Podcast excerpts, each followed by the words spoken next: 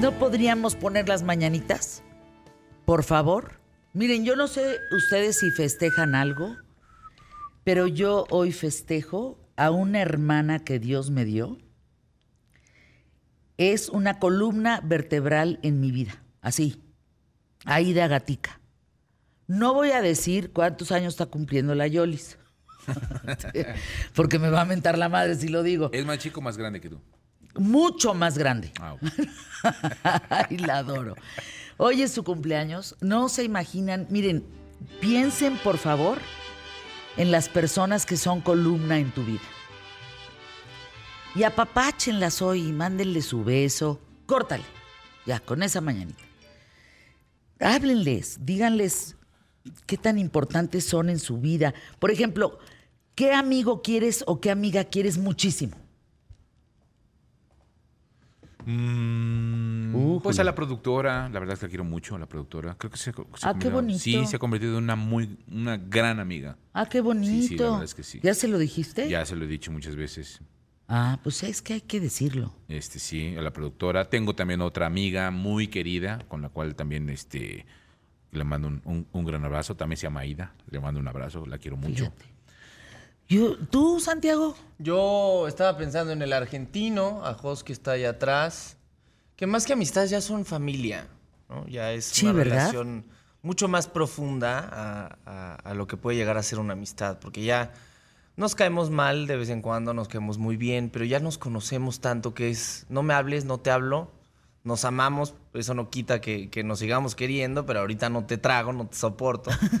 Entonces yo creo que son relaciones mucho más profundas, porque conoces a una persona En todo. en todo, en, to- en, en- en la extensión de la palabra, Sí, si así sí. lo puedo decir. Entonces, yo creo que Jos, Diego Garza, Sí. eh, varias personas que, que la verdad he tenido el placer de conocer a lo largo de mi vida y que, que he recolectado, se podría decir, que, que he agarrado.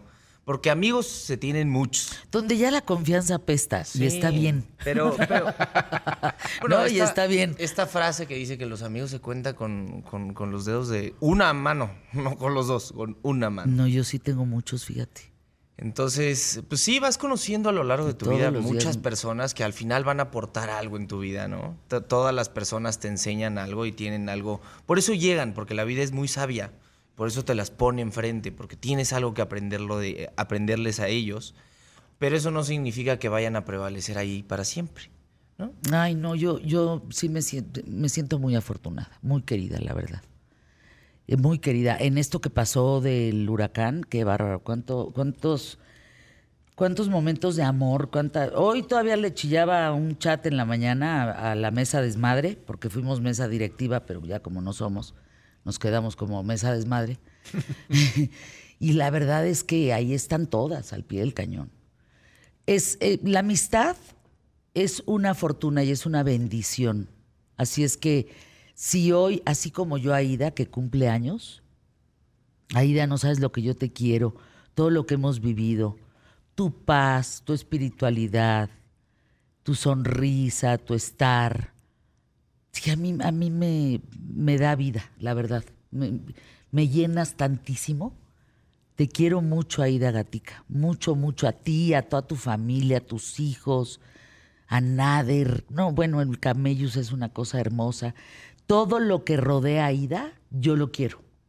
Todos quienes la rodean son parte de mí también. Sus amigas. Es padrísimo, es, es una hermandad divina. Le digo mi HH. Sí, siento Mi que estás, hermosa en, hermana. estás en una etapa en tu vida y el otro día lo estaba platicando, no me acuerdo con quién, pero estás en un punto en tu vida en donde pues las personas que ya estuvieron y que no se quisieron quedar ya se fueron. Entonces estás empezando a recolectar esas amistades Ah, que, qué bonito que han que existido dices. desde, desde hace tantos, Siempre. tantos años, Claro. pero que en este momento están regresando a ti porque son las amistades que valen la pena. Con las que me voy a morir. Exacto. Como dice Aida, Entonces, ¿para qué queremos más gente si nos tenemos nosotros? Entonces, por eso, por ejemplo, yo estoy en una etapa diferente. Yo estoy en una etapa en donde le estoy haciendo así a las personas que. Estás para los que no me el escuchan, que me están escuchando en radio, de estas, o sea, que empujas a esas personas que sabes que no te hacen. Exacto. Yo estoy en ese punto en mi vida. por Oye, ejemplo, yo en- a tu edad, ¿cómo les fue a ustedes con amigos a los 22 años? Yo a tu edad nada más no tenía la capacidad de sacudírmelos. Era bien babas en ese aspecto. Eres muy... Y entonces me rodeaba de gente pues, que abusaba de mí, me utilizaba, eh, muy, muy hipócritas, muy convenencieras. Gente gacha, ¿eh? Pero Sí. es un proceso complicado. Un yo, Lo digo, yo lo digo Sí, claro. personal, es un proceso complicado porque siempre está el miedo a quedarse solo, ¿no? Ya a los 40, 50 años, tú que tienes 35. Ay, qué amable. Ya viene la quincena, ¿verdad? Hijo de su madre. Ya. Próxima semana es el pago. Por eso es que me está tratando así. Pero, Todavía falta. Pues claro que ya tienes un camino mucho más recorrido al, al que yo tengo. Es- Entonces, es verdad, Sabes son- que son nunca te vas a quedar solo, que la vida te va- se va a encargar de entregarte personas. Pero, pero algo también que aprendes con la vida, con la vida justo es eso, a saberte sacudir esas personas. O sea, porque en algún momento creo que todos hemos tenido estas relaciones, ya sea de amistad, pareja, este, amigos, eh, conocidos, medio tóxicos. Entonces, eh, no sabes cómo deshacerte de ellos, no sabes cómo decirles que no, o cómo, cómo alejarte. Y con el tiempo lo aprendes. Fíjate, decía Jorge Guillén, amigos y nadie más. El resto es selva. es muy bellísimo. El resto es selva. Ahí que se pierdan en la selva, no, no pasa Pues nada. sí. Me gustaría eh, decirles que me escriban, si quieren en, en Twitter, en X, en X, mándenme el nombre de su amigo y de su amiga. Y yo les mando un cariñito aquí a lo largo del programa a esa gente que ustedes quieran reconocer. Hoy me tocó felicitar a mi Aida Gatica. ¿Les parece? Me parece muy bien. Entonces así, ¿tú qué amigo? A Jos. Pues sí, está ¿Ya le dijiste que lo quieres? Ya. ¿Sí? ¿Tú ya le dijiste a David que la Ya quieres? te quiero mucho, David. Eso.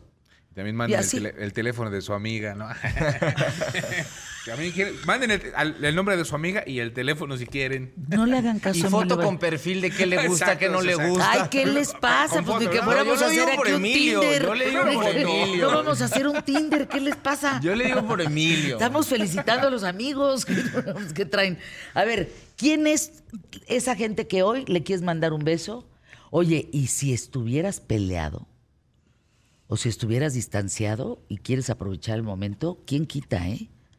¿Quién quita?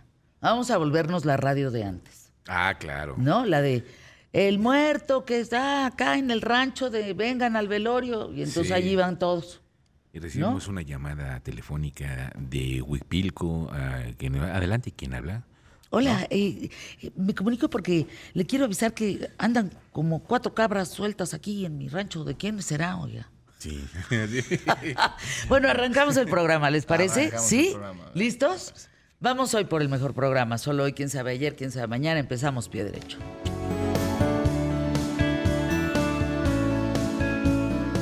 QTF. ¿Qué tal? ¿Cómo estás? Espero que te encuentres muy bien. Gracias por acompañarme. Te doy la bienvenida. Mi nombre es Fernanda Familiar y hoy en QTF quiero platicarte cuánto cuesta la carne más cara del mundo. A ver, mientras la cultura vegana, los vegetarianos empiezan a dominar varios sectores gastronómicos, la carne no parece enfrentar una crisis de consumo en lo absoluto. Al contrario, el mercado de productos cárnicos se ha mantenido con un crecimiento constante y sonante. El año pasado superó los 361 millones de toneladas. Equivale a 119 gramos diarios por persona. Híjole, frente a un 22% de la población mundial que se identifica como vegana, vegetariana, flexitariana, pesquetariana y tú las traes.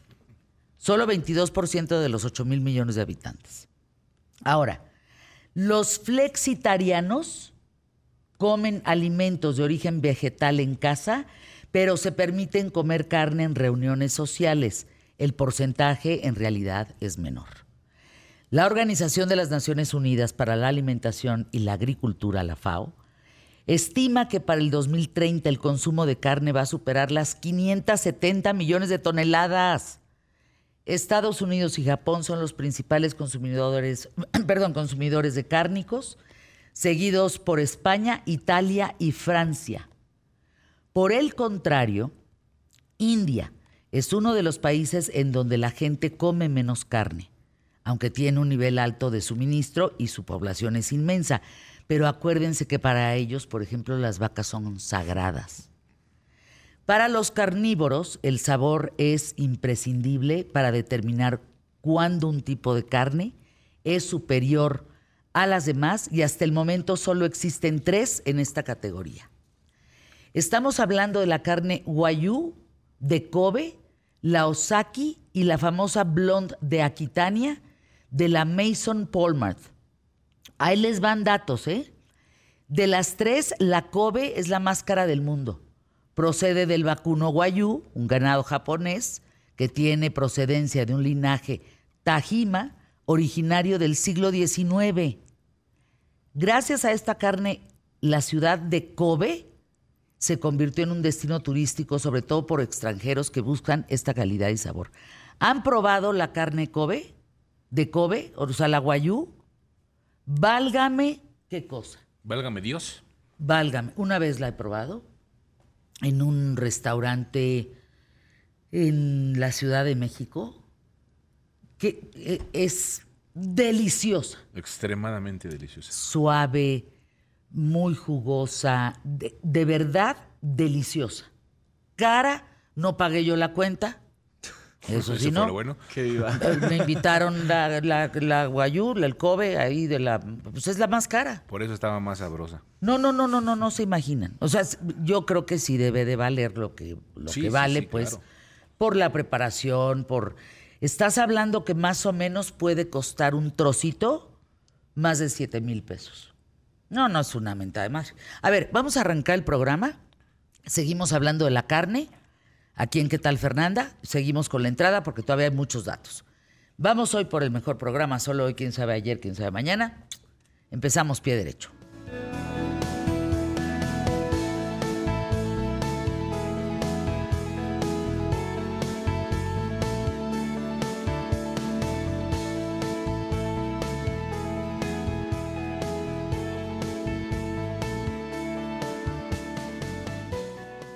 Fíjense, retomamos entonces la información de la carne. Está interesantísimo, ¿eh? Acuérdense, la Kobe es la más cara del mundo. Procede del vacuno Wagyu, que es un ganado japonés procedente del linaje Tajima o Tajima, originario, fíjate, del siglo XIX. 19. Bueno, gracias a esta carne, Kobe, lo que les decía, se volvió un destino turístico. Los ganados guayú son criados en total libertad en las montañas, solo con vacas de su misma especie, lo cual produce un característico sabor y textura. Ahora, hay una confusión que es muy normal entre la gente, pero nada más basta entender la diferencia, sobre la carne Kobe y la de guayú. Guayú es la raza de la vaca. Cuando tú dices dame un guayú, estás diciendo dame carne de esa vaca. Guayú, ¿sí? Kobe es el ganado de esta raza, que es tratado diferente. Y es el lugar. Es decir, toda la carne de Kobe del lugar es guayú. ¿Estamos? Toda la carne de Kobe es guayú. Pero no toca la carne de guayú, per- perdón, pero no toda la carne. Guayú es Kobe. ¿Estamos? Esas vacas no solo están en Kobe, sino están en otros lados. Sí, eso es, es de, todas son, son guayú, todas, pero un grupo selecto se hace Kobe. Exacto. Eh, Digamos, Kobe, eh, la Kobe recibe un trato de realeza vacuna. Órale. en la, tanto en alimentación como en cuidados. A ver, para tener idea de cuánto puede valer la carne Kobe, 283 gramos de ribeye Kobe te pueden costar más de 7 mil pesos. Ay, lo que decías. Ajá. En el caso de la Osaki, el nombre se debe a un productor que se apellida Osaki, Munearu Osaki. Bien, entonces él tras estudiar ganadería en Estados Unidos pasó 20 años investigando un mejor método para alimentar a las reses. Osaki encontró una manera de alimentar al ganado con paja y una receta secreta libre de conservadores y antibióticos. Solamente incluye maíz, cebada y trigo. ¿Estamos? En México, un kilo de osuki, de osaki, de osuki, un kilo de, de la carne esta de osaki, del señor Osaki, puede llegar a costar más de 11 mil pesos. Un kilo. Una chuleta. Chuletita, sí. chuleta chiquita, sí. Sí.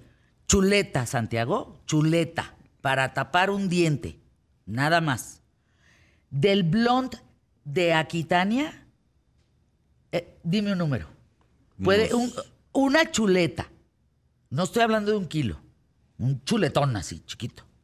Pues unos 10 mil pesos. ¿Tú? Pues si estábamos diciendo que la bueno, estabas comentando que la carne Kobe es la más cara y que 200 gramos cuestan 7 mil pesos, pues yo creo que se va a ir un poquito más abajo, 6 mil. No, la Aquitania es la más cara. Pero no estaban diciendo que era la Kobe, según yo. No, la Kobe es cara. Luego le sigue la Osaki. Pero la Aquitania, la blonde de Aquitania, el- la chuleta, 56 mil pesos. ¡Aso! 56 mil pesos. Y nada más es la chuleta. Nada más la chuleta. La familia Polmarth lleva seis generaciones dedicada a la crianza de este ganado y, y al tema de la alimentación. Cuida el envasado y recurre a la hibernación en lugar de la congelación.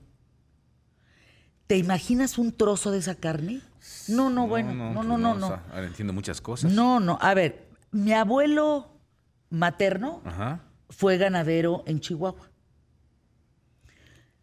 Importa muchísimo, muchísimo el toro que se troncha a las vacas. Sí, Perdón claro. que lo explique yo de manera muy sencilla. Pero un toro puede atender a un chorro de vacas. Si te nace otro toro, pues estás hecho. Pero si te siguen haciendo vacas, es importantísimo el linaje del toro para que tú tengas una buena carne, porque si no, y luego no solo es cómo alimentas.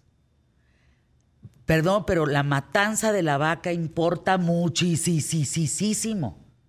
Y cada vez se procura que no tenga estrés, porque eso hace, no, no tendrías como el ganado que estoy hablando del Kobe o que estás hablando Sí, de... claro, claro. A ver, Por el sabor. el lugar también. donde más se come carne es en Estados Unidos. Estados Unidos y Brasil son los que producen más carne.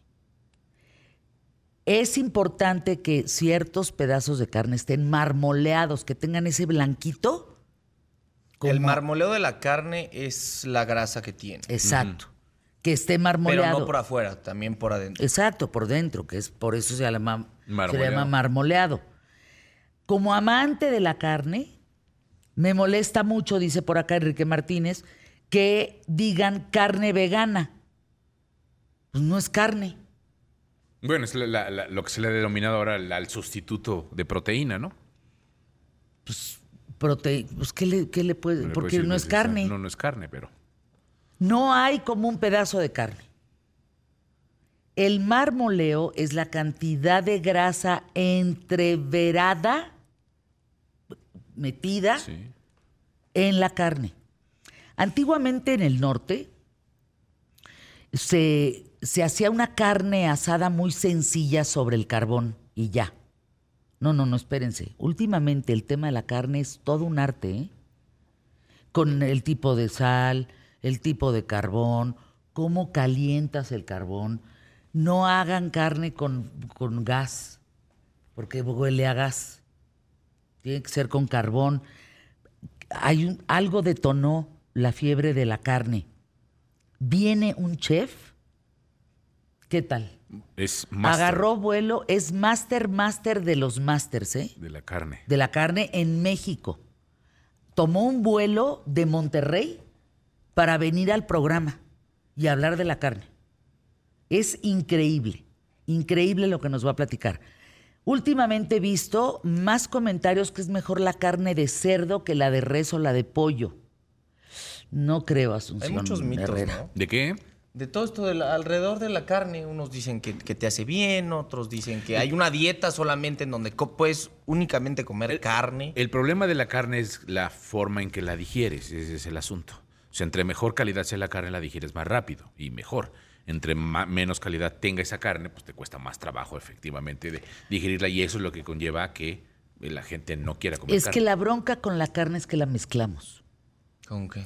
Pues con papas, con ensalada, con de sopa. mis garnachas con- no anden con- hablando, ¿eh? De mis garnachas De mi- no anden de- hablando. Entonces, Con la mis garnachas no se, no se metan. Entonces esa es la bronca, Sí, que no la digieres tan rápido. Fíjense, hay una carnicería, Yanaguilla.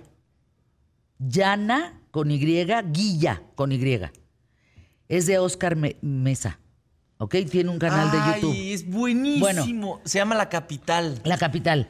Tiene 9.47 millones de suscriptores. Uf. Importamos carne japonesa de linaje puro. La categoría A5 es el grado más alto en la clasificación Guayú. ¿A quién creen que conocí en los premios Elliot? ¿A quién? Que chille. ¿Ven que avienta? ¿Ven que avienta la carne? Ajá. Dice que chille. No, lo invité al programa, le dije, vente al programa. No puede ser la cantidad de seguidores y lo famoso que este hombre es norteño, Norteño. que se ha vuelto. Andrés, su papá, bueno, le mando un abrazo, ojalá nos esté escuchando. Y dice, es que tú no sabes que chille, ¿quién es esta señora? Esta señora es de mi generación, tú no la conoces. Cuádratele, híncatele, salúdala. Al que chille. No, es gente, ha hecho Yo a Oscar. millones de suscriptores por el tema de la carne. La carne es un gran tema en nuestro país. ¿Les parece? Vamos a hablar de eso y más hoy en ¿Qué tal, Fernanda? Ahora entiendo muchas cosas, con razón, luego. El, el- el kilo de bistec que vale 98 pesos, creo. Debe de estar ahorita en 98, a- en 120, depende. Compras un- una buena carne molida, Sí, pues, pues sí te puede estar 7,000 esa de la Choice, de 98 la tú pesos. las traes, 200 y tantos pesos. Pero fíjense, si un pedacito así chiquititito puede llegar a 56 mil pesos. Quédate conmigo, anuncios QTF.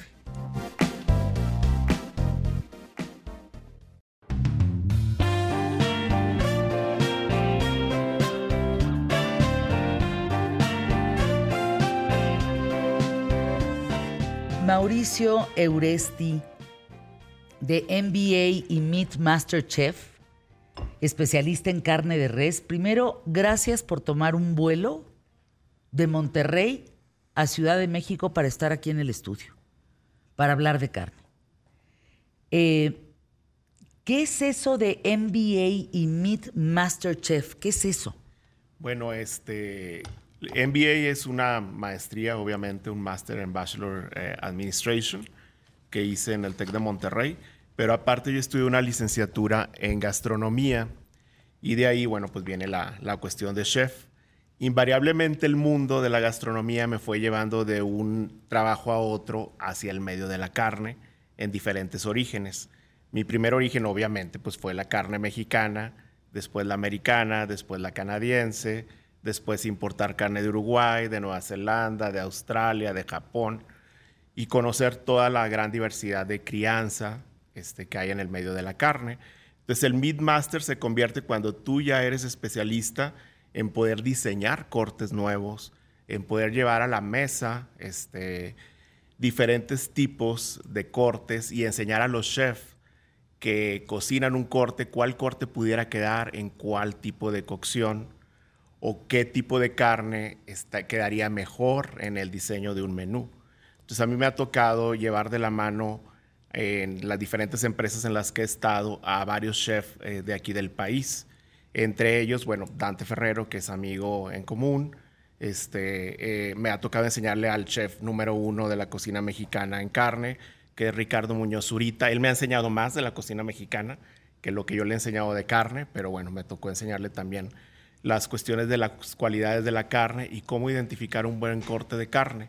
Entonces creo que la carne está muy estigmatizada hoy día en México. Hay un movimiento fuerte este, de no consumir la carne de res, pero por naturaleza somos omnívoros y por naturaleza debemos de consumir la carne porque la carne provee más de 14 nutrientes, diferentes a nuestro organismo, entre ellos todo el complejo de la vitamina B, que es vital para todo el sistema nervioso central, y de ahí se deriva nuestra salud. A lo mejor cuando somos jóvenes podemos omitir este, cierto consumo de carne o nivel de consumo de carne, pero en la tercera edad, cuando va cediendo las articulaciones, cuando necesitamos una mayor compensación, que nuestro sistema nervioso central esté correcto, bueno, debemos también de tratar de consumir la proteína de origen animal. A ver, platícanos, Mauricio, danos un panorama de la carne, porque dices México y luego me fui a Estados Unidos y luego Canadá y luego importé de Uruguay y luego fíjate que me fui a bolas. O sea, es un panorama interesantísimo. ¿Qué diferencia hay en la carne dependiendo del país? Mira, la, carne en cuestión culinaria y la carne a nivel mundial es como si te pusieras a hablar de los vinos. Es exactamente lo mismo. Tienes una variedad impresionante dependiendo del terroir, dependiendo de la vaca, en este caso la vaca. ¿Qué la genética. La genética, lo que decíamos del toro hace La alimentación, porque por ejemplo, si te vas a un angus, tenemos angus en México Depende de la alimentación, de cómo este, nosotros diseñamos una dieta para ese angus en México. ¿Dónde se hace angus en México? Chihuahua y Sonora. Es que el señor y yo somos de Parral, oiga. Aparte. Digo, con permiso, ¿eh? discúlpenme, por favorcito, gracias. Parral, presente. Eh, le sabes. O sea, eres el mero mero de México. Venimos de la tierra de la carne. Venimos de la tierra de la carne. Hay buen ganado en Parral. Exacto. Y aparte de que hay buen ganado en Parral y en Chihuahua. Chihuahua sigue siendo uno de los principales exportadores de ganado. De hecho, mucha de la carne que nosotros consumimos eh, de Estados Unidos, pues proviene de ganado mexicano, de ganado en pie que se exporta. Se va la carne y no la regresan. Exacto, ya procesada. También este, mucha de la carne o, ganado de Canadá se va a Estados Unidos y se procesa. Y también este, la consume uno como carne este, americana. Entonces hay mucha falta de información de cuál es realmente este, la mejor carne y de dónde vienen este, eh, pues la mejor calidad o genética de la carne. Partamos de lo siguiente. Primero que nada, toda la genética de la carne, de donde vienen eh, los animales, que es el Bos taurus y el Bos indicus, eh, provienen de Asia y de Europa, no del continente americano. Entonces, todos los animales que consumimos hoy día no son endémicos del continente americano, todos vienen o de Asia o de Europa. ¿Y cuáles son los que consideramos de alta calidad? Pues aquellos que generan de lo que tú hablabas hace un momento, mayor marmoleo. ¿Cuáles son esos animales?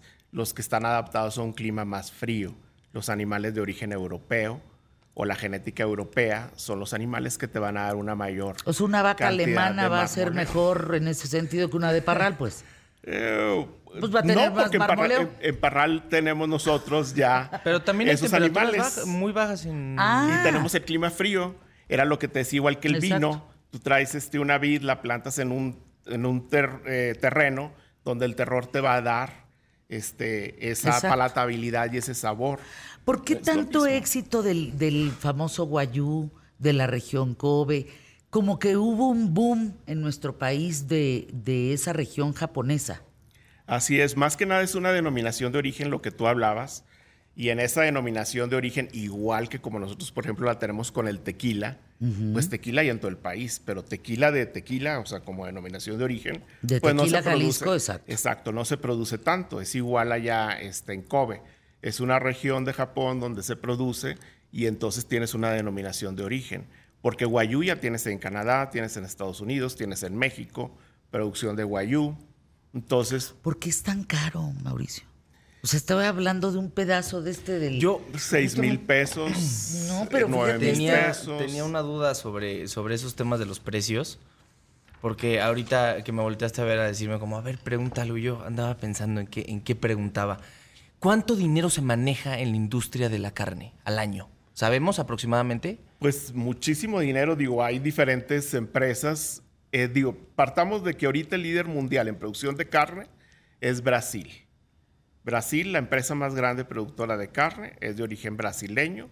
Hizo adquisiciones en Canadá, adquisiciones en Estados Unidos, adquisiciones en Europa y es el productor número uno de carne a nivel mundial. ¿De dónde viene la blonde de Aquitania? Esta carne es una chuleta que llega a costar más de 50 mil pesos. Eso es una locura. O sea, hay carne roja, hay carne blanca. ¿Qué tipos de carne hay? Pues bueno, este, en el cuestión de carne de res, este, tenemos la carne de ternera, tenemos la carne, este, como lo, lo mencioné, de diferentes este, razas. Las más conocidas, el Angus, el Hereford, Limousin, esto, esto depende no solo de la compostura, supongo, de la vaca, sino por todo lo que se alimenta. O sea, una Angus no, no se alimenta igual que... Por lo general, para que tú tengas un steak, un buen steak con marmoleo, calidad prime, sobre la mesa, tienes que alimentar al animal por seis meses en base a grano. Y ese animal no mm. debe de, pasar entre los 18 y los 24 meses de edad para el sacrificio. Entonces son animales muy jóvenes que aún tienen cartílago en todo lo que es la columna vertebral y de ahí este, parte la cuestión de la palatabilidad y la suavidad que tenga la carne.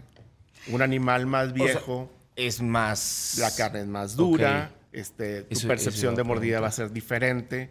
Entonces, eh, la edad promedio de sacrificio de los animales está entre los 18 y los 24 meses.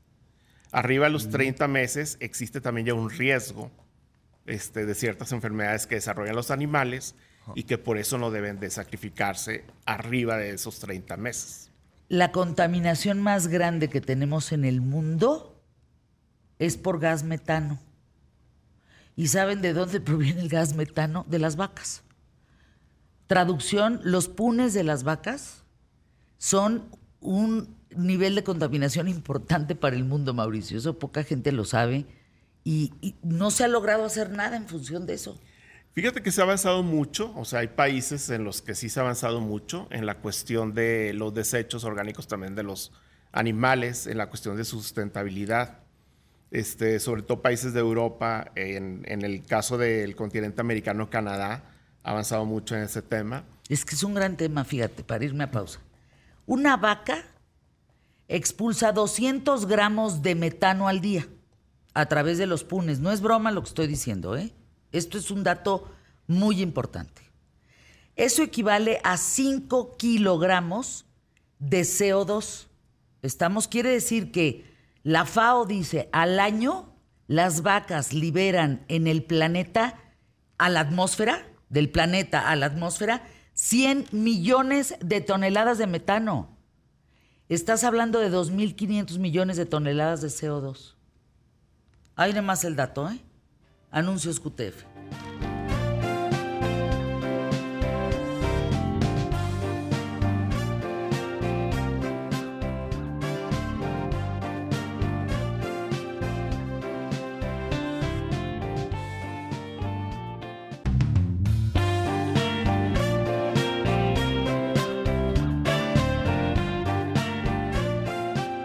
Preguntas de corridito, Mauricio Euresti, MBA y Meat Master Chef, especialista en carne de res.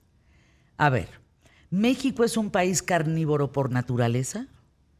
Sí, este, no inicialmente. Obviamente hasta la conquista es cuando vienen, como lo mencioné, todos estos animales de origen asiático y europeo. Pero hoy día sí somos un país carnívoro, ocupamos el sexto lugar de consumidores. Este, consumo de carne. Eh, la cuestión es que en el norte consumimos el doble de carne que se consume en el sur. O sea, todos los estados del norte se consumen alrededor de, 25, de 22 a 25 kilos este, al año de carne, mientras en el sur este, este, está entre los 6 y los 13. Entonces, estás hablando de lo doble prácticamente en el norte lo que consumimos de carne. es increíble lo que estás diciendo. Hace muchos años en el micrófono yo reportaba a niños eh, débiles, flacuchos. ¿Se acuerdan la imagen de los biafranos? Así todos descuachalatados. Así estaban los niños del sur de México porque no comían carne, a diferencia de los del norte. Aunque fuera carne de avestruz o carne de lo que fuera, pero comían carne y, no tenían ese aspecto de debilidad como los del sur. Exacto. Que comían más plantas, que comían plátanos, que comían... Es increíble la imagen, ¿eh? Sí, es muy importante porque, por ejemplo, país número uno en consumo a nivel mundial de carne son los Estados Unidos. Pero no es porque lo tengan tan arraigado en la cultura como Argentina, que ocupa el segundo lugar, sino es por la cantidad de población. Tenemos más de 330 millones de habitantes y obviamente pues eso repercute en el nivel de consumo. Pero Argentina, por ejemplo, ocupa el segundo lugar a nivel mundial. Entonces, pues Argentina tiene una gran cultura este, en consumo de carne, tiene también gran exportación en carne de res. De hecho, México eh, este, acaba de reiniciar el proceso de importación de carne de, de Argentina a partir de este año. Hay 22 establecimientos ya de Argentina que exportan hacia México. Entonces, este, si nos vamos hacia abajo, ¿cuál sería el tercero? Brasil. Después de Brasil sigue la Unión Europea, que ahorita como se separó Gran Bretaña, pues ocupa el quinto lugar y México el sexto. Si estuviera Gran Bretaña como parte de la Unión Europea, Seríamos pues seríamos el el quinto. Entonces, digo, a lo mejor en otros aspectos no tenemos el, no estamos en el top 10, pero en el consumo de carne sí lo estamos. Y para un país que no es un país este, desarrollado, pues realmente sí el consumo de carne es muy alto comparado este, a todos los demás países. Si, no- si eh, viajamos hacia el centro de Latinoamérica o a Sudamérica, pues en Centroamérica no hay un alto consumo de carne, a excepción de Nicaragua y algunos países que son productores también de carne. No hay como un alto consumo de la carne de res como lo hay en Uruguay, en Argentina, en cuestión del sur, y en el norte, pues México, Canadá y Estados Unidos, como el gran bloque tanto de exportación Carnívoros como de por consumo. donde la veas. ¿Toda esta cultura eh, viene a raíz de la conquista? ¿Es lo Sí, que o sea, los animales se traen a raíz En de la- Argentina, en Uruguay, en, en México. todos los países. ¿Y, se- y se sabe que, que- cuál era la cultura antes de eso? O sea, que comíamos... Sí, o sea, aquí comíamos básicamente granos, sí había consumo de proteína de origen animal, pero eran venados, eran este, el guajolote, eh, era jabalí, o sea, eran otro tipo de proteínas las que nosotros consumíamos. No era el ganado vacuno este, como tal. ¿Qué opinas de los sustitutos de carne, Mauricio? Pues eh, yo digo que si quieres comer carne o algo que sepa carne, pues consume carne. Yo no estoy muy de acuerdo en eso de que hagan... Carne de soya. Exacto, carne de soya y que sepa carne. Pues realmente si quieres probar el sabor de carne, pues consume la carne como tal. Además vas a tener toda la aportación de nutrientes, vitaminas y minerales. Algo muy importante, este, que también es muy poco conocido, es, por ejemplo, que la carne de res debe ser la primera proteína que se le debe dar a los niños cuando se destetan, cuando dejan la lactancia. No es la carne de pollo como nos dieron a muchos de nosotros en la infancia.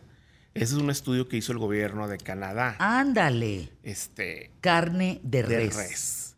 ¿Por qué? Porque se asimila de una manera más fácil en nuestro organismo, se sintetizan todos los nutrientes este, de origen animal como la vitamina B, los minerales, y esto nos da una gran aportación para el niño o el bebé, es vital para el desarrollo de su sistema nervioso central en los Y la primeros función meses plástica de, de los vida. músculos también, que Exacto. son los responsables de la hipertrofia y demás, eh, te da fuerza muscular, te da, está comprobado que el valor biológico, digamos, de este tipo de proteínas, eh, como la animal, tanto como la vegetal y las de origen animal, tienen aminoácidos esenciales.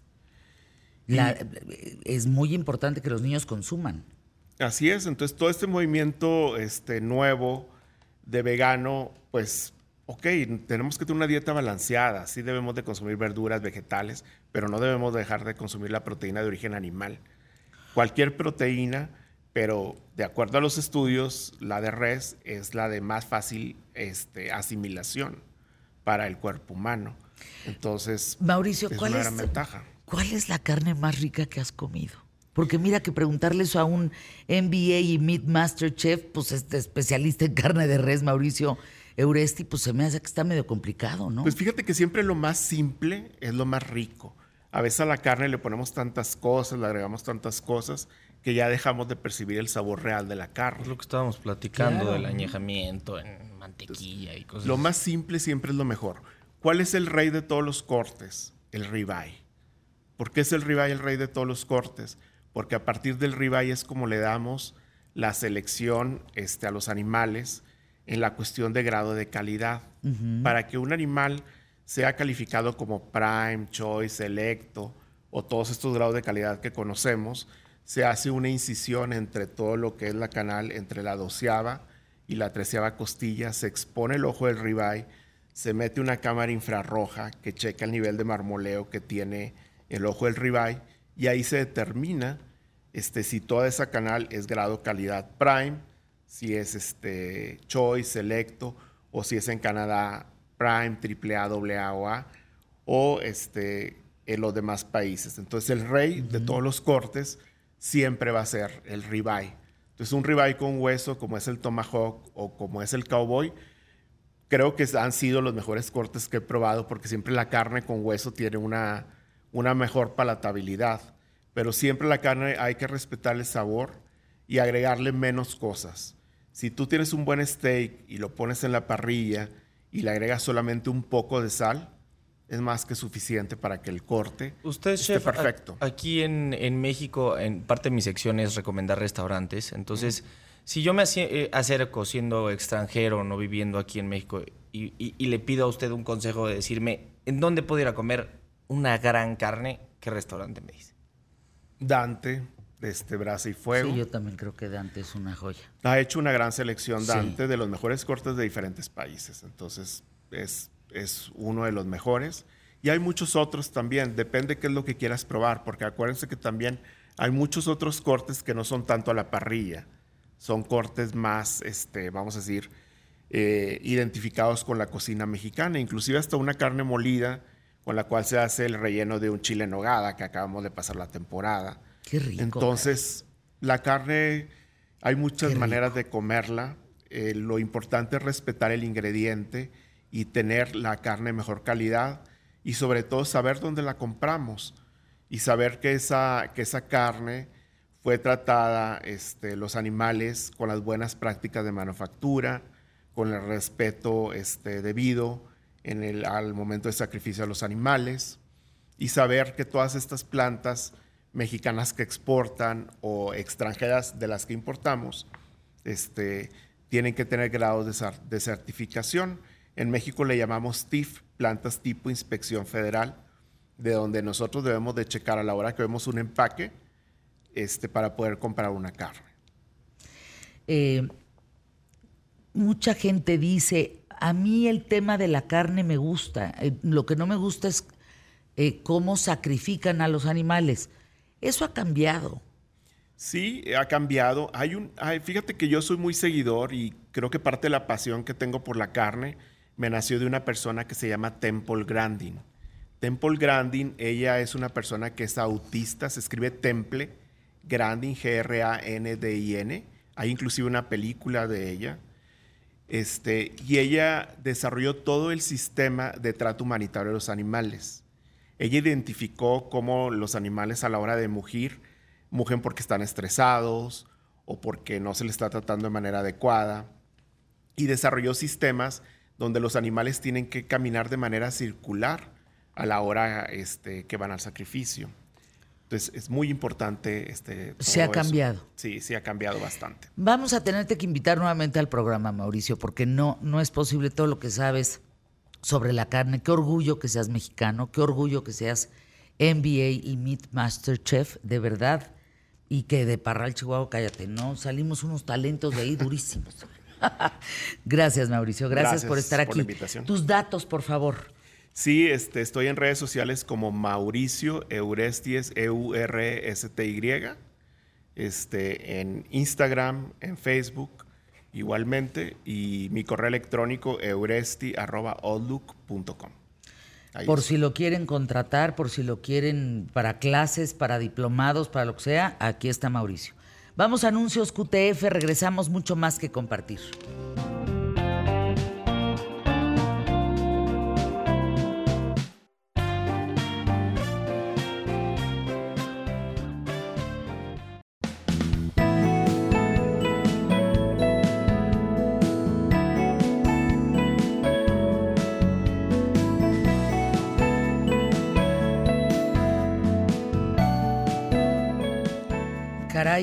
Mes del atentado de Hamas al tema de Israel. Maestra Malca Novigrot, qué gusto saludarte, abogada internacionalista. Eh, hoy se cumple un mes de este letal ataque de este grupo islamista palestino. Eh, me estaban comentando que hay gente, esto yo no lo puedo entender, que defiende a estos terroristas, que dicen pobrecitos. Creo que es a partir de la ignorancia, querida Fernanda, porque... ¿Qué pasa? O no conocen muy bien a Hamas o no entienden de qué se trata Hamas, porque Hamas no solo eh, enarbola valores que son completamente ofensivos a cualquier persona civilizada, pero también victimiza a los mismos palestinos. Entonces yo creo que ese es un punto muy importante que, hay que traer a colación. También no entiendo, creo que hemos visto muchas cosas a, partir de un mes de, este conflicto. ¿no? Evidentemente el tema de Israel con Hamas, evidentemente el tema de civiles en ambos bandos sufriendo terriblemente, pero creo que hay algo que también me llama la atención, que es, creo que me hace recordar un poco, eh, hace unos años Samuel Huntington eh, escribió un artículo y después se transformó en un libro muy interesante que se llama El choque de civilizaciones. Y él decía que los sistemas de, de, creencias y de ideologías era una de las premisas que planteaba, que los conflictos en el mundo iban a ser por sistemas de, ideologías, ¿no? Y creo que estamos viendo eso en cierta manera.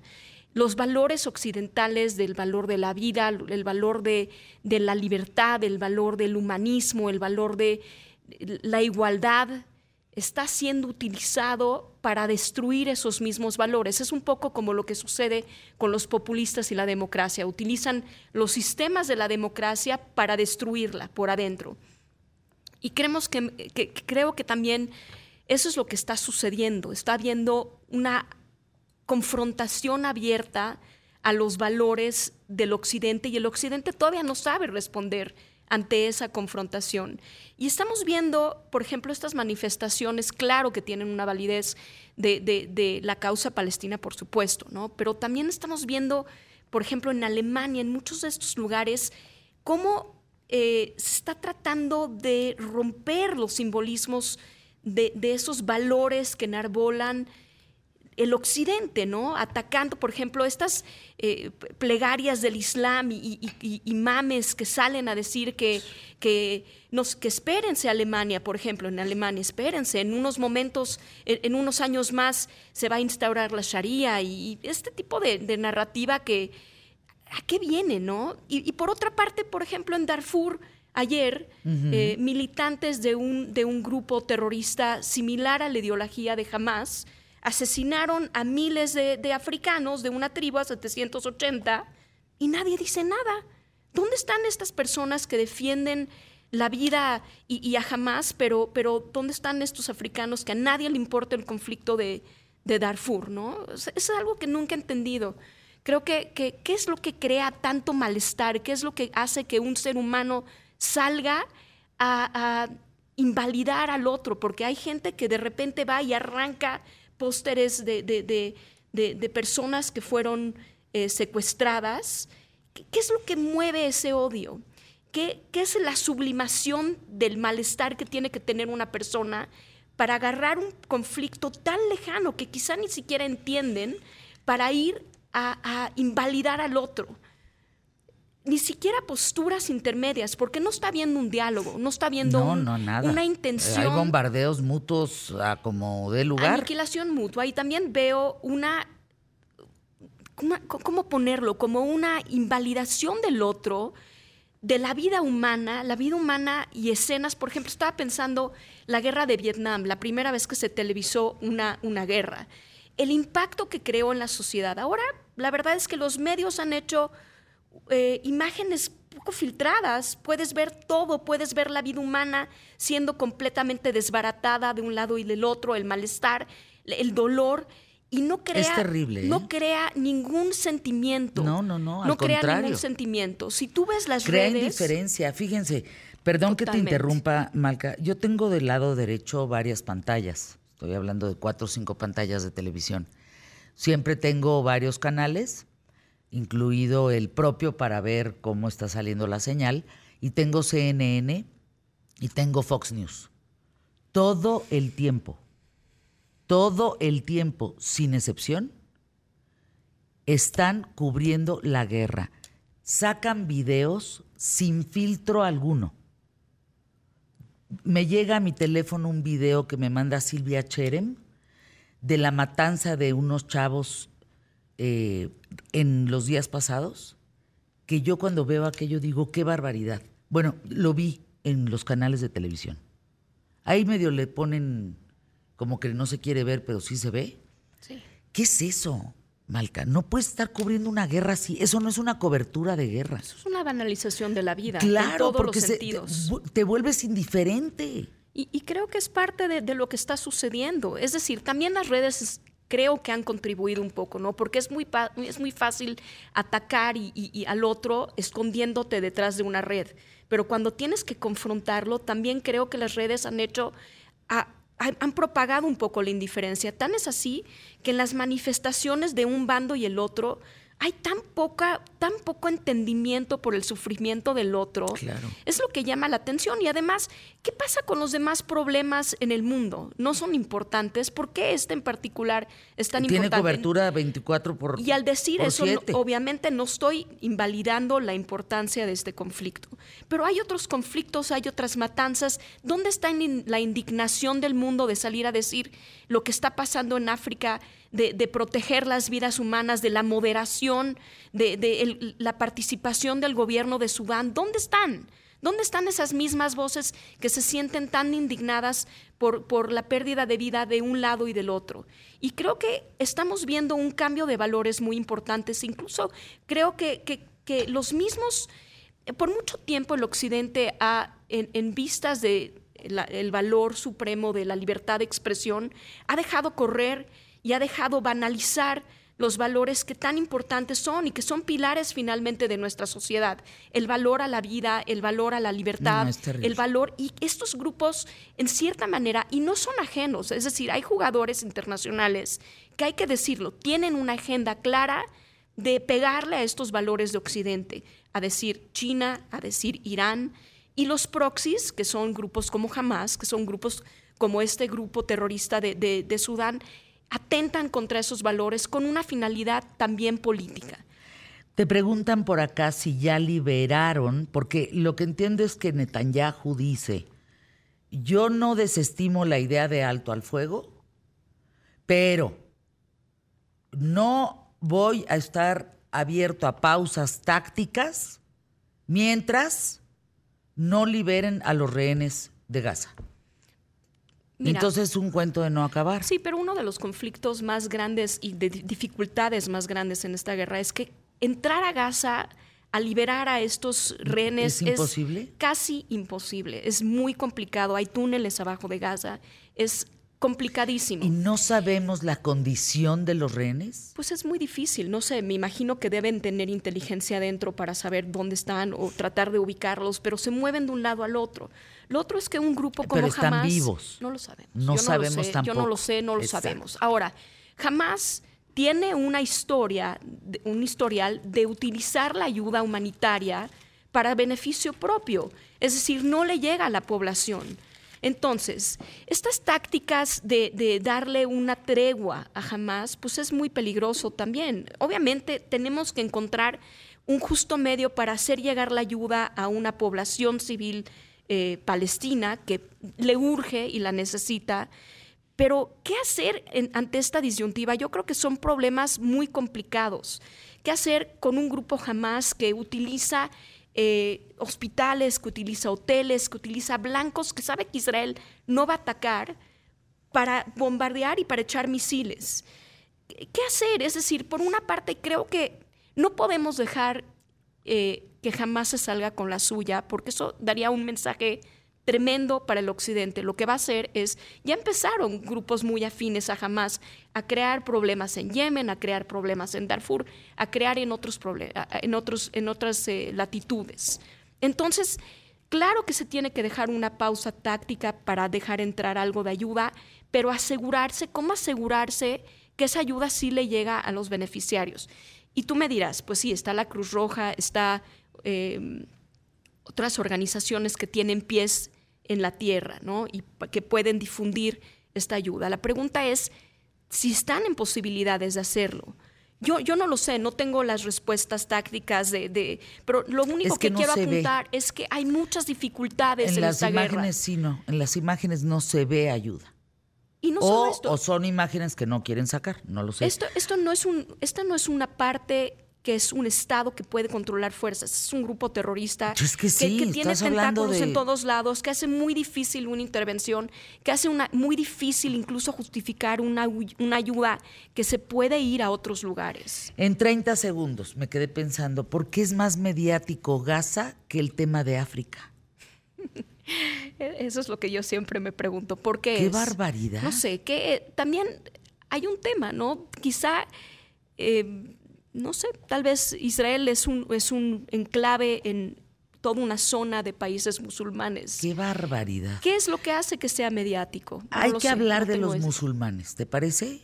Sí, con Hay que hablar de cantidad de musulmanes en el mundo y de todo lo que ha generado también el tema de los musulmanes. Es importante.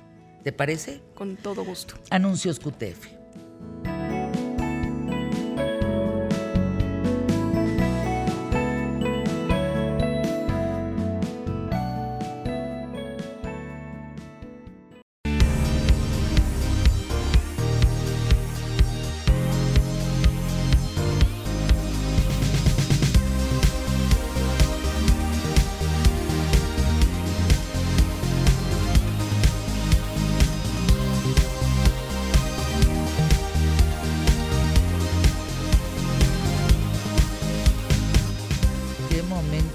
Fabiola Guarneros con, con Lalo Palazuelos. Qué momento, ¿eh? Cuando le digo a qué huele Acapulco, se queda callado, se le salen las lágrimas y me dice huele a muerto. Y hoy tenemos que hablar contigo, Fabi Guarneros, porque no se ha tocado este tema, insisto. Yo desde el la semana pasada, dos días, tres días después de vivir el huracán, dije, tiene que nombrarse ya, declararse emergencia sanitaria. ¿Va a morir más gente de enfermedades de diarrea, dengue, chikungunya, etcétera, etcétera? Porque no va a haber medicamentos, no va a haber atención, no, los hospitales no están de pie, el Seguro Social tampoco, en Acapulco. Hay que hablar de los niños de Otis. Así es, querida Fer, porque eh, efectivamente esta es una emergencia nacional, es una situación, como tú dices, de eh, urgencia sanitaria, de crisis sanitaria, eh, que debiera tener la atención de todas las autoridades de los tres niveles de gobierno. ¿Por qué? Porque junto a la par de la reconstrucción, porque es muy importante, porque sabemos que de ahí se generan los ingresos de los acapulqueños, no solo en materia turística, sino en, en el día a día del trabajo. Entonces, no solo a la par de la reconstrucción, y a la par de empezar a restabilizar todos los servicios, se necesita atender a la población más vulnerable. ¿Quién es esa población más vulnerable? Los niños, las niñas y los adolescentes, que yo no sé por qué en este país están siempre en último lugar. Jamás se ve en la perspectiva de que van a crecer, de que van a ser los próximos adultos, los que dirijan, si Dios quiere, el destino de nuestra nación, porque de ahí tendremos médicos, tendremos profesores, tendremos científicos, tendremos empresarios, tendremos innovadores, tendremos creadores de contenido, tenemos, tendremos literatos. Es decir, apostemos a que tendremos profesionistas, pero nadie le apuesta a pensar en ellos. Eh, al, recordar este tema, me acordé de un, asunto que yo siempre traigo a colación, que es eh, las generaciones de las tragedias. Es decir, yo me asumo como la de la generación del sismo del 85. ¿Por qué, Fer? Porque yo tenía, eh, pues no sé, 10 años más o menos, eh, y estaba en la, no, yo ya estaba en la secundaria, entonces yo ya tenía como 15 años, ¿no? Y resulta que em, esa secundaria donde yo estaba en el, sismo del 85 se cayó, como muchas escuelas, muchas viviendas en la Ciudad de México, se acuerdan que fue el peor terremoto. Y éramos la generación del 85 porque perdimos muchos días de clases, porque no había luz, porque había incertidumbre. Están los niños del Hospital Juárez, de esa generación. Después, en otra tragedia de esa dimensión, están los niños de la pandemia, que lo hemos hablado mucho. ¿Por qué? Porque perdieron dos años de actividad educativa, porque perdieron dos años de sociabilización y del aprendizaje que te da el estar con tus pares en la escuela, ¿no? Ahora están lo, esa es una nueva tragedia devastadora para Guerrero, no solo Acapulco, sino Chilpancingo y todas las zonas de la costera y las montañas, que muchos fueron sacadas hoy de la declaratoria de emergencia. Pero ahí hay niños, niñas y adolescentes que están viviendo un presente totalmente incierto. Y el futuro que van a tener es peor de desolador, porque volvemos a lo mismo, no hay atención médica, no hay atención emocional y no hay atención educativa. La gente que perdió viviendas dirá, es prioritario la vivienda, por supuesto. La gente que perdió los negocios y mucha de su inversión dirá, es prioritario reinvertir para poder este, volver a abrir, por supuesto. Pero debiera haber alguien en la autoridad de este gobierno, porque es un derecho constitucional el derecho a la salud y a la educación, que esté velando por esos niños. A fuerza. Secretaría de Educación, ¿en dónde estás? No, ¿en dónde están las secretarías? Secretario de, Salud, ¿dónde estás? ¿Dónde están? Miren, vienen dos problemas muy fuertes. Llevo semanas, ya parezco disco rayado. El problema de salud en todo Guerrero, específicamente Acapulco. El tema de seguridad. Si no surge un liderazgo desde Morena, que sea la gobernadora o los secretarios de Estado, el liderazgo lo va a tomar el crimen organizado. Exacto. Y ahí les encargo esos niños de los que está hablando Fabiola. Exactamente. Donde los tome el crimen organizado. ¿Por qué? Porque hemos hablado de que son vulnerables, de que son la gente que más fácil copta, porque tienen ahorita todo perdido, desde la esperanza, la fe y sobre todo la atención tutelar que debiera dar el Estado. Yo sé que muchos se molestan, pero hay que estarlo recordando. Es obligación del Estado garantizar los derechos y las garantías constitucionales.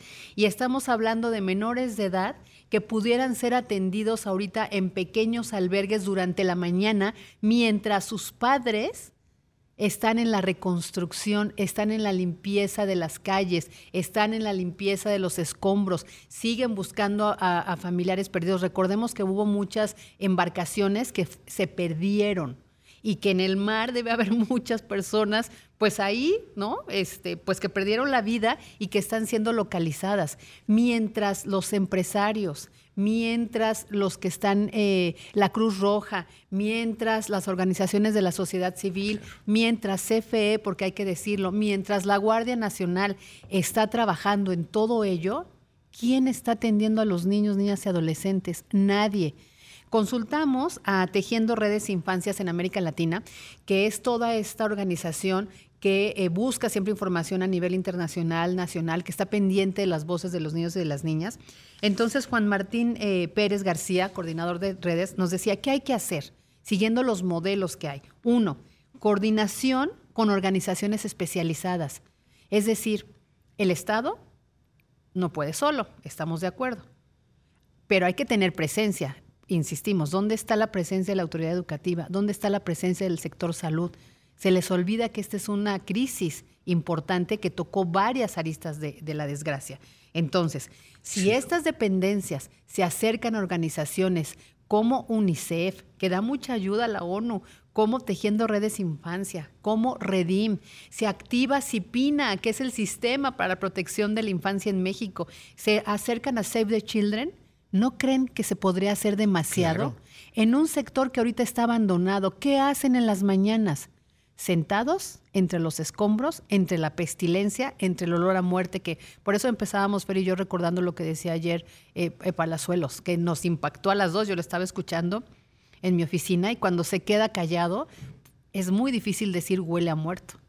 Imagínense si para un adulto emprendedor que está dando comidas a la gente que lo necesita ya, siente eso, ¿cuál es el impacto para un menor donde no sabe si va a haber un mañana, donde no sabe si va a haber su casa otra vez, su techo, su escuela, sus amigos. Los testimonios que se están recogiendo eh, con todo el equipo de Grupo Imagen es sobre lo que los niños piensan. ¿Y ¿Y saben qué cuántos piensan? huérfanos que todavía ni siquiera Exacto, sabemos? Fer. Siempre Hablan de el clave. todavía 50 muertos, claro que no. Si nada más de pescadores, si nada más de la gente que estaba en los barcos. Nosotros que lo vivimos en tierra, sí vivimos muchos, nos pudimos resguardar. Pero los del agua, ¿qué pudieron resguardarse, hombre? Nada. Exacto. Ya empiezan a salir los Hay videos. 800 barcos hundidos. Qué necedad. Pues que no. Ay, no. Veras. Fabiola es una desesperación. Y, y- y- y fíjate que estoy tocando Híjole. un tema, te veo aquí y eres fuerte, pero ahorita volví a recordar que tú estuviste ahí esa noche, esa madrugada, que te refugiaste en un rinconcito de tu habitación junto con, bueno, Avid, la productora, en otro rinconcito de otra habitación, y ustedes lo vivieron. Imagínate lo que sienten esas familias que estaban en techos de lámina, De porque esa es una realidad, ¿eh? Esa es la a- realidad de la ver, que nadie el quiere hablar. cuarto donde yo estaba no sé cuánto costó porque lo pagaron por mí. Pero era, un- era un hotel picudísimo, imperial. Eh, Habitación de lujo. La habitación desapareció. ¿De qué les estoy hablando?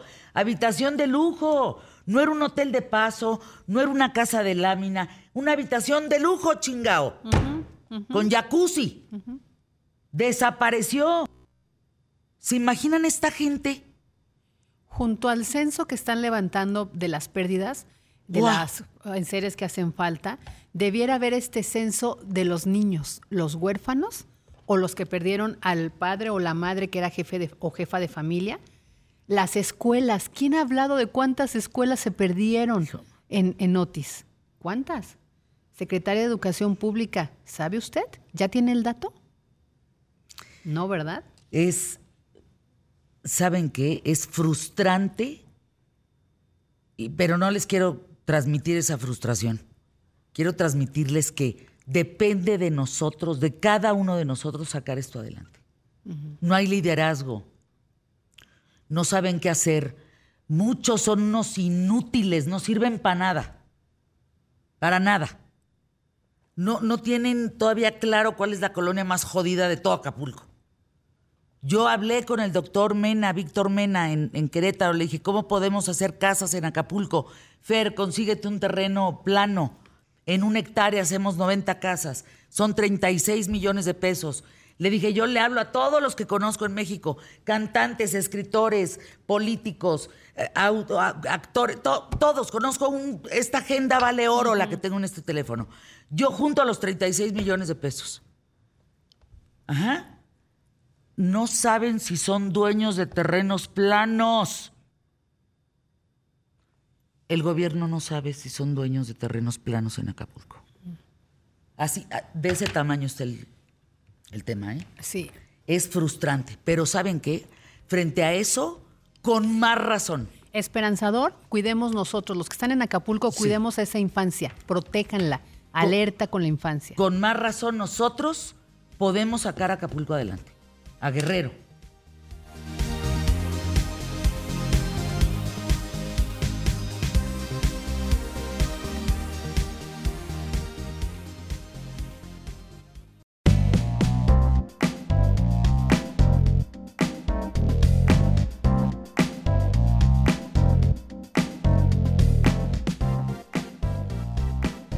Querido Said Badwan, mi hombre robot, el hombre robot, así se llama en redes, ¿eh? en Instagram y en todos lados es arroba el hombre robot. ¿Qué dice la ciencia de los zombies y vampiros de la vida real? A ver, ¿qué dice la ciencia? ¿Existen, no existen? Fíjate, zombies y vampiros.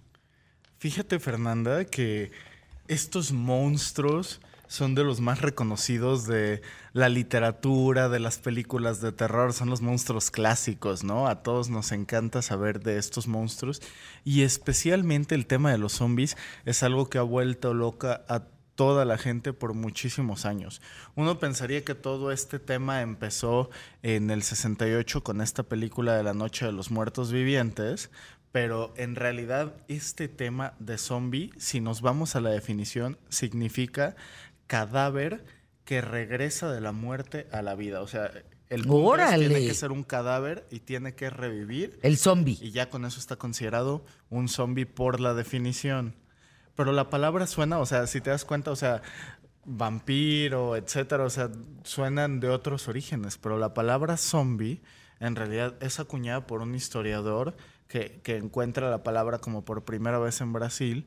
Pero esta palabra en realidad viene de origen haitiano, que significa esto, ¿no? De cadáver que despierta, muerto que regresa de la muerte etcétera, y viene de este origen haitiano, franco-haitiano, que, que hablan francés o hablan inglés, porque allí es donde a través de la religión vudú, que así se llama la religión que ellos practican, que combina esta brujería, hechicería, pociones, convirtieron este miedo de la población en una realidad. Siempre cuando vemos el escenario de los zombies, aunque nos da muchísimo miedo porque pensamos que es el peor escenario posible que podría existir en la humanidad, que sí podríamos sobrevivir. Existen estas guías de supervivencia a un apocalipsis zombie que les voy a compartir en mis redes sociales hoy seguramente. Estoy como arroba el hombre robot para que me busquen así, arroba el hombre robot y vean la guía. Porque hay cosas que incrementarían tus posibilidades de sobrevivir en caso de un apocalipsis zombie. Pero lo cierto es que nosotros ya vivimos algo parecido a un apocalipsis zombie, o que pudo haber sido algo así, y nadie supo qué hacer. Porque cuando tuvimos la pandemia de COVID-19, la verdad es que las cosas que hubieran ocurrido y cómo tendríamos que habernos comportado se parecía, pero nadie lo hizo realmente. Incluso el sistema de epidemias de Estados Unidos mandaba estos, estos boletines, estos correos electrónicos diciéndole a la gente qué hacer en caso de una pandemia y nadie los leía. Pero un día se les ocurrió dejar todo como estaba y agregarle al principio qué hacer en, en caso de un virus zombie. Y todo mundo abrió los correos y decía exactamente lo mismo que para cualquier otra pandemia. Todo mundo lo abrió, todo mundo lo revisó. Los servidores de- del sistema de epidemias estaban cayendo de tanta gente revisando cómo sobrevivir al apocalipsis zombie, ¿no? Entonces, ¿Es en serio? ¿Qué pasa con lo que ocurre en Haití? ¿Es, es en serio cómo reacciona la población? Pero es en Wow. serio que existen zombies en la vida real. En esta religión existen estos médicos brujos, estos chamanes que se les llama bokors. Los bokors aprenden empíricamente, de, se va pasando ese conocimiento de generación en generación, a generar dos pastas especiales, dos fármacos, dos toxinas que tienen dos efectos muy diferentes. El primero, mi familiar, es una mezcla de tetrodoxina y bofotoxina, que son toxinas que obtienen de animales como el pez globo o de ranas, Újule, letales. que son letales, pero que como en su momento eh, decía el, el- el que origina toda la profesión médica, la dosis hace al veneno. Exacto. Van Hohenheim. Entonces la dosis hace el veneno y tenían que cuidar de hacer la dosis exacta que generara un estado de coma similar al de la muerte que un profesional de la salud tal vez no muy entrenado, que no revisara mucho o aún haciéndolo, dictaminara esta persona está muerta porque sus músculos están paralizados, porque no está logrando respirar, no tiene pulso, etcétera, lo dictaminan muerto y siguen adelante. ¿Qué pasa? Que hay un caso reportado de una persona, Clive Narcissus, que en Haití, en el 68 es declarado muerto. Llega al hospital porque tiene algunos síntomas como tos, como fatiga, empieza como a escupir sangre de repente y tres días después dicen, ya se murió. Lo guardan un día entero en el congelador para preservarlo antes de mandarlo a enterrar. Y de ahí, ya que lo están enterrando, unos días después va este médico brujo, lo saca de la tumba Y lo revive. despierta y cuando todavía está paralizado le da la siguiente pasta que está hecha de una flor que es muy común que hay aquí en América, que le llaman la trompeta del diablo o flor lunar, porque son flores vespertinas, estas flores que florecen de noche, porque de noche se abren para soltar una fragancia deliciosa que atrae a las polillas nocturnas, que se las comen y entonces es parte de eso y con pájaros que se comen esas polillas es que las semillas se reparten y es como se reproduce y, y incrementa. ¿Qué onda? No, no, qué planta, datos. Wow, estamos escuchando y, y, él le sabe, ¿eh? Esta planta tiene estos efectos alucinógenos y que atrofian la memoria tanto de corto plazo como de largo plazo. O sea, ese sí fue un zombie. Literalmente. Ese señor en 1968, ese haitiano. Obligado a trabajar por más de 10 años en una plantación de azúcar. Y a diferencia de las personas como tú y como yo, que cuando nos sentimos cansados, los neurotransmisores en nuestro cerebro nos obligan a dejar de hacer ciertos movimientos y a descansar, un zombie no necesita descansar. Así que era el esclavo perfecto para estas plantaciones en África y estos médicos brujos no solamente lo hicieron zombie a él, sino a varias otras personas. Él se considera el primer caso confirmado de un zombie. Wow. Porque, entre otras cosas, malinchismo, los que diagnosticaron su muerte fueron dos médicos estadounidenses que estaban allá. Entonces dicen, los dos lo revisamos, estaba muerto, lo metimos en enfriamiento, un día después se le enterró y pasa esto. O sea, existe la zombificación en el vudú. Y es algo completamente real. ¿Cuál es el riesgo? Te lo voy a entender. Pues que se queden así. No es perfecto. Uno, exacto. O sea, el tema es que no se queden, que se les muera en el proceso y que ya no los pueda revivir si se pasan con la toxina que hay distintas formas de suministrarla. Es tener control absoluto del humano, de una persona. Lo peor de todo, Fer, es que esto es una tortura indescriptible. Porque la persona, a pesar de que no puede resistirse, que tiene la conciencia para que si le dicen, ve y haz esto, hará de esta forma, haz lo que te estoy diciendo, va y lo hace. Pero no tiene la capacidad de resistirse. Les termino de contar el chismecito y cómo encuentran a esta persona en, en la vida real, en las redes sociales, arroba el hombre robot. Pero te cuento, esta persona es el primer caso registrado porque logra regresar con su familia después de que algo pasa en su vida. Anuncios QTF, qué historias hay.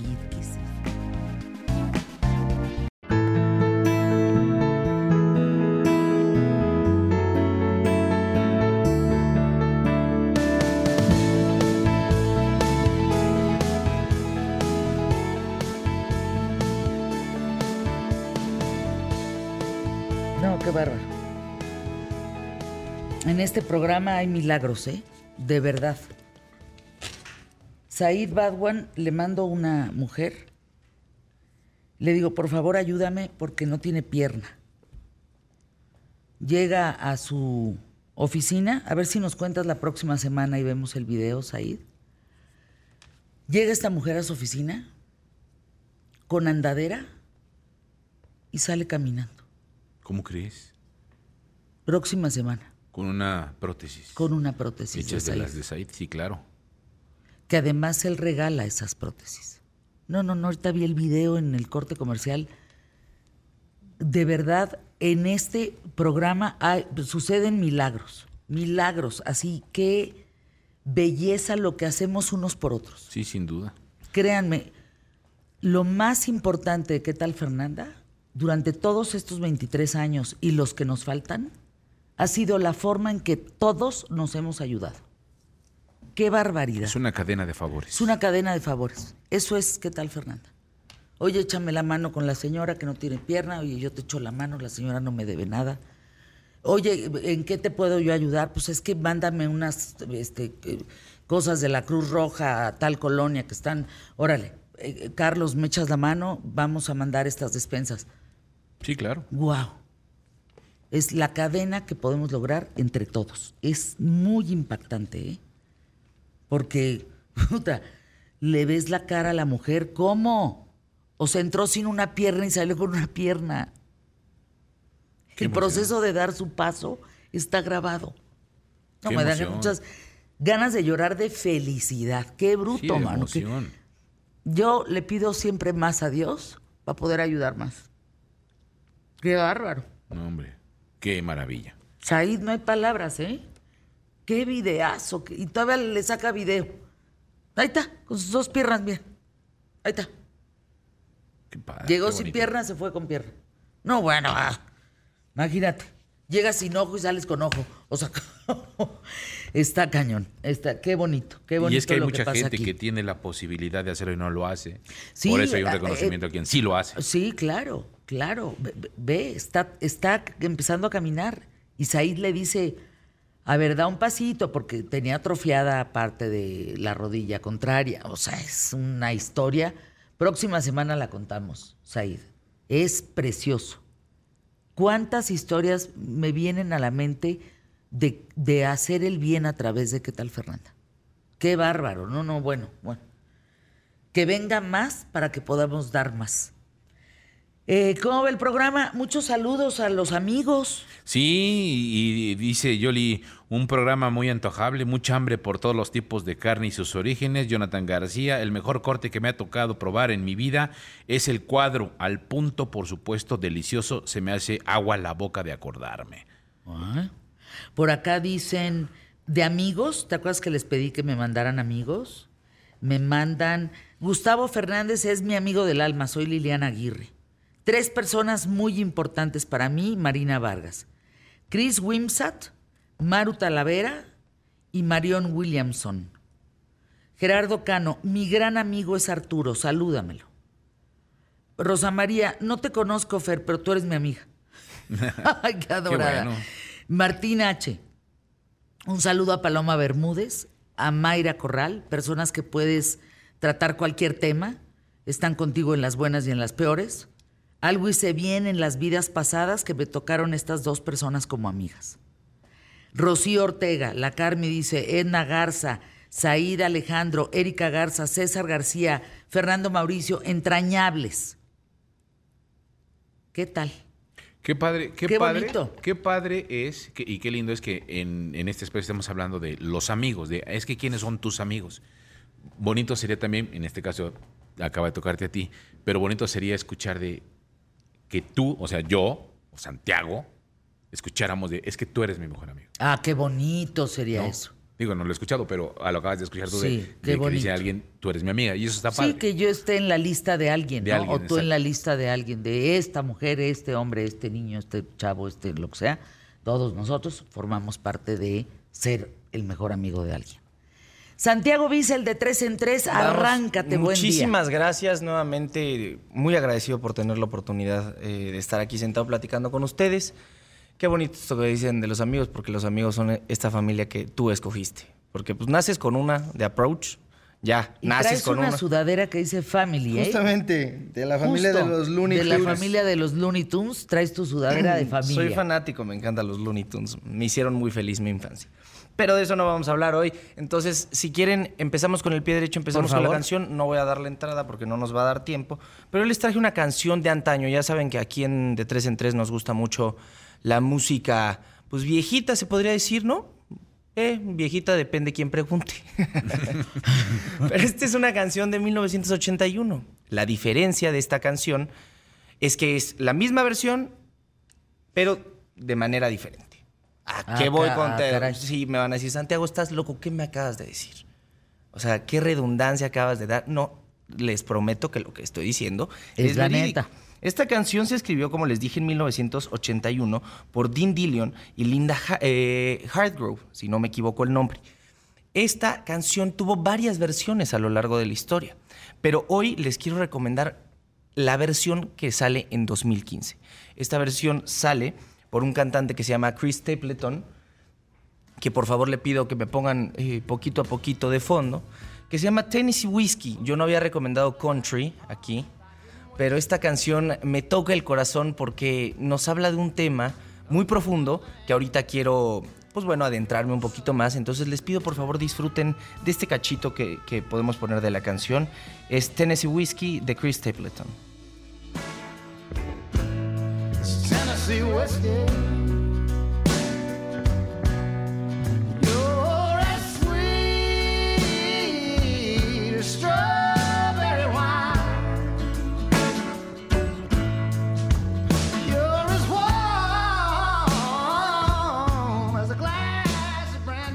Me van, me van a decir, Santiago, es un rolón. ¿Dónde podemos irla a escuchar completa? En la playlist de De 3 en 3 que pueden encontrar en Spotify.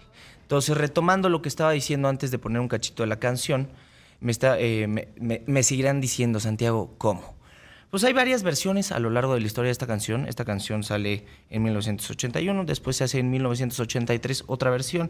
Después Karim León, otro cantante mexicano que yo he recomendado mucho aquí, tiene una versión de esta rola. También Justin Timberlake. Entonces, muchos artistas han puesto su granito de arena, se podría decir, a esta escritura que, que nos acompaña desde hace tanto tiempo. Entonces, esta va a ser la recomendación de tres en tres. ¿Y les parece si pasamos con la película? Sí, claro, por Hoy supuesto. les traje una serie, una serie que estoy empezando a ver, entonces les pido por favor no me la spoileen, pero ya llevo como cuatro capítulos y sí la quiero recomendar. ¿Cómo se llama? Se llama La caída de la casa Usher. La caída de la casa Usher. of Usher. Usher es, es el que El hace apellido. las casas chuecas, No. que no se ven chuecas. Es que no es chuecas. Sí. Usher hace las casas que tú piensas que la escalera va para allá, pero va para el otro lado. No. No, Ah, no, es na- nada que ver con Usher. No, Nada. no tiene nada que ver. En inglés se llama The Fall of the House of Usher. Es una adaptación de una escritura de Edgar Allan Poe. Imagínense desde hace cuánto tiempo. Ajá. Entonces una de- es una adaptación a, a la pantalla grande eh, por Mike Fletcher. Buenísimo, un director espectacular para miedo. Cuando tiene que ver con suspenso y miedo, ese cuate te va a mantener agarrado de tu, ace- de tu asiento en cada momento y minuto de la- película, o en este caso serie. ¿De qué se trata? La sinopsis nos cuenta la historia de la familia Usher. La familia Usher primero nos la pintan como una familia putri ultramillonaria con muchísimo dinero que es dueña de un imperio de farmacéuticos. Nos pintan en el primer capítulo este imperio de farmacéuticos que está pasando por un momento difícil porque está siendo demandado por etiquetar, mal etiquetar sus productos, etc. Entonces, esto es al principio, ¿eh? no, no vayan a creer que es un spoiler. Entonces, empieza la escena y nos ponen seis cadáveres. ¿Así empieza? Esos seis cadáveres son los seis hijos del papá, los herederos de la fortuna Usher, que de repente, de un día para otro, murieron. Entonces nos acom- bueno, acompañamos a, a- Órale. al, al papá Usher, se podría decir, en la historia en donde nos cuenta qué le pasa a sus hijos. Porque él sabe, él, él- él le llama a un detective y quiere soltar su confesión, quiere, quiere contar qué pasó antes de perder todo lo que tiene. Y nos cuenta poco a poco la historia de cómo todos los asesinatos de su hijo tienen que ver y esconden algo mucho más profundo de lo que parece. ¿En dónde está? En Netflix. Órale. Hay que verla. Hay que verla. ¿Y, la, y, y, y, y dónde vamos a comer? Pues ya no nos da tiempo, pero yo, o sea... Unos tacos, No, ¿qué la quieres? verdad no traje restaurante porque eh, sabía que venía el chef, entonces Dante es el restaurante que recomendó hace rato para un Es buen pedazo de carne. Sí, claro. Les voy a decir que a mí, la verdad, de lo malinda me fascina. No sé qué tan Ay, qué rico. qué, qué tan No, pipiris con- nice o no sea, de No, buena qué rico, carne. qué rico. El Puerto Madero, el, Cambalache. el cambalache. La mansión. Pero yo no conozco Dante, entonces están escuchando de primera mano a un chef espectacular recomendárselos, entonces pues qué más que confiar en A ver, ¿no? ayúdenme y mándenme imágenes de las casas de Osher, del el pintor, de las escaleras que, que no tienen, que son Sí, infinitas. que son como la casa del dios chueco. pues, Ándale, haz de cuenta, Sí. haz de cuenta. Por ahí va. Ya, ya me mandan. Oigan, qué rápidos, no, qué bárbaros. No, no, bueno, bueno, bueno. Se quedan en imagen con Paco Sea. Nosotros mañana en punto de la hora. Esta semana me toca Querétaro y esta semana me toca Torreón. ¿Estamos? Sí. Bueno, pues se quedan con Paco Sea Aquí, Sea como sea. aquí en imagen. Buena tarde.